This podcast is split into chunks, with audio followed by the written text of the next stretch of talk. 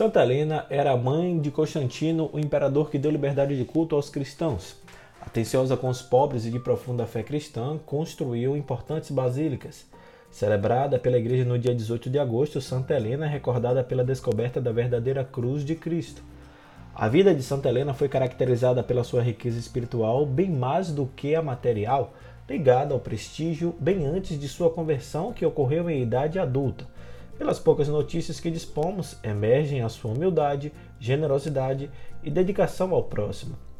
Hoje é 18 de agosto, terça-feira, e este é o podcast Santo do Dia, um podcast que traz diariamente as histórias e obras dos santos da Igreja Católica e aos domingos a reflexão do Evangelho do Dia e outros temas relacionados ao segmento católico. Disponível nos principais aplicativos de podcast, você pode assinar nestes tocadores e ouvir sempre que houver novos episódios. O nosso perfil no Instagram é o podcast Santo do Dia. Hoje a igreja celebra a memória de Santa Helena. Eu sou Fábio Cristiano. Sejam bem-vindos ao Santo do Dia.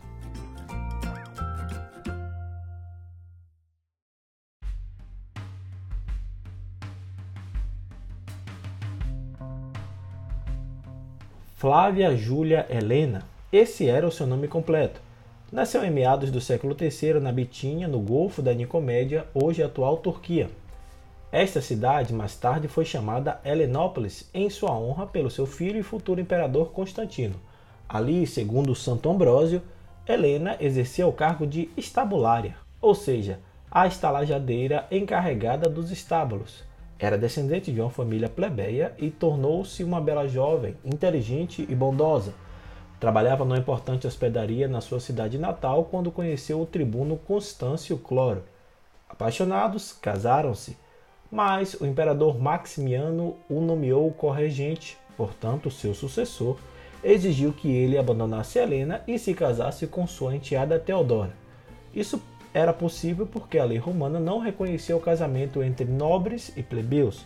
O ambicioso Constâncio obedeceu, Entretanto, levou consigo para Roma o filho Constantino, que nascera em 274, da união com Helena, que ficou separada do filho por 14 anos.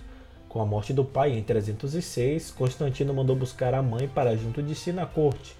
Ela já se havia convertido e tornado uma cristã fervorosa e piedosa.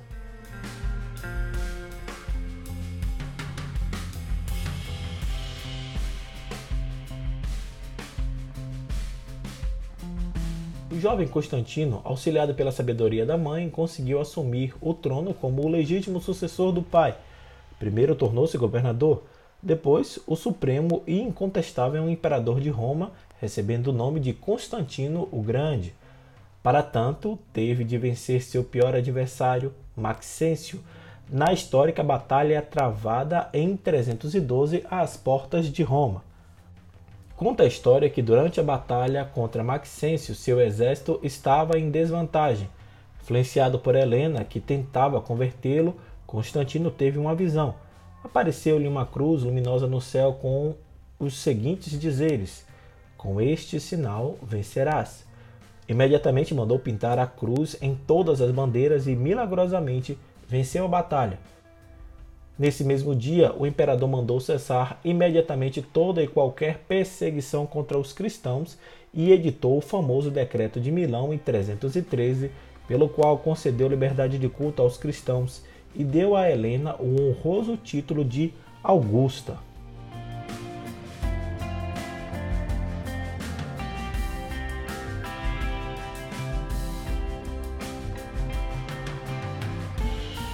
Helena passou a dedicar-se à expansão da evangelização e crescimento do cristianismo em todos os domínios romanos. Às custas do império, patrocinou a construção de igrejas católicas nos lugares dos templos pagãos, de mosteiros de monges e monjas e ajudou a organizar as obras de assistência aos pobres e doentes.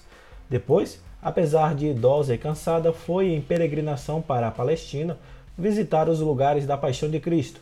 Lá, supervisionou a construção das importantes basílicas erguidas nos lugares santos, dentre elas a da Natividade e a do Santo Sepulcro, que existem até hoje. Conta a tradição que Helena ajudou em Jerusalém o bispo Macário a identificar a verdadeira cruz de Jesus quando as três foram encontradas. Para isso, levaram ao local uma mulher agonizante que se curou milagrosamente ao tocar aquela que era a verdadeira.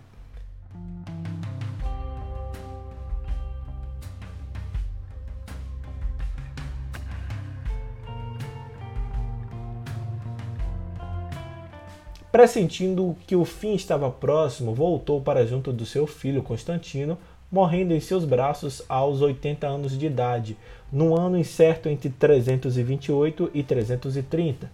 O culto a Santa Helena, celebrado no dia 18 de agosto, é um dos mais antigos da Igreja Católica.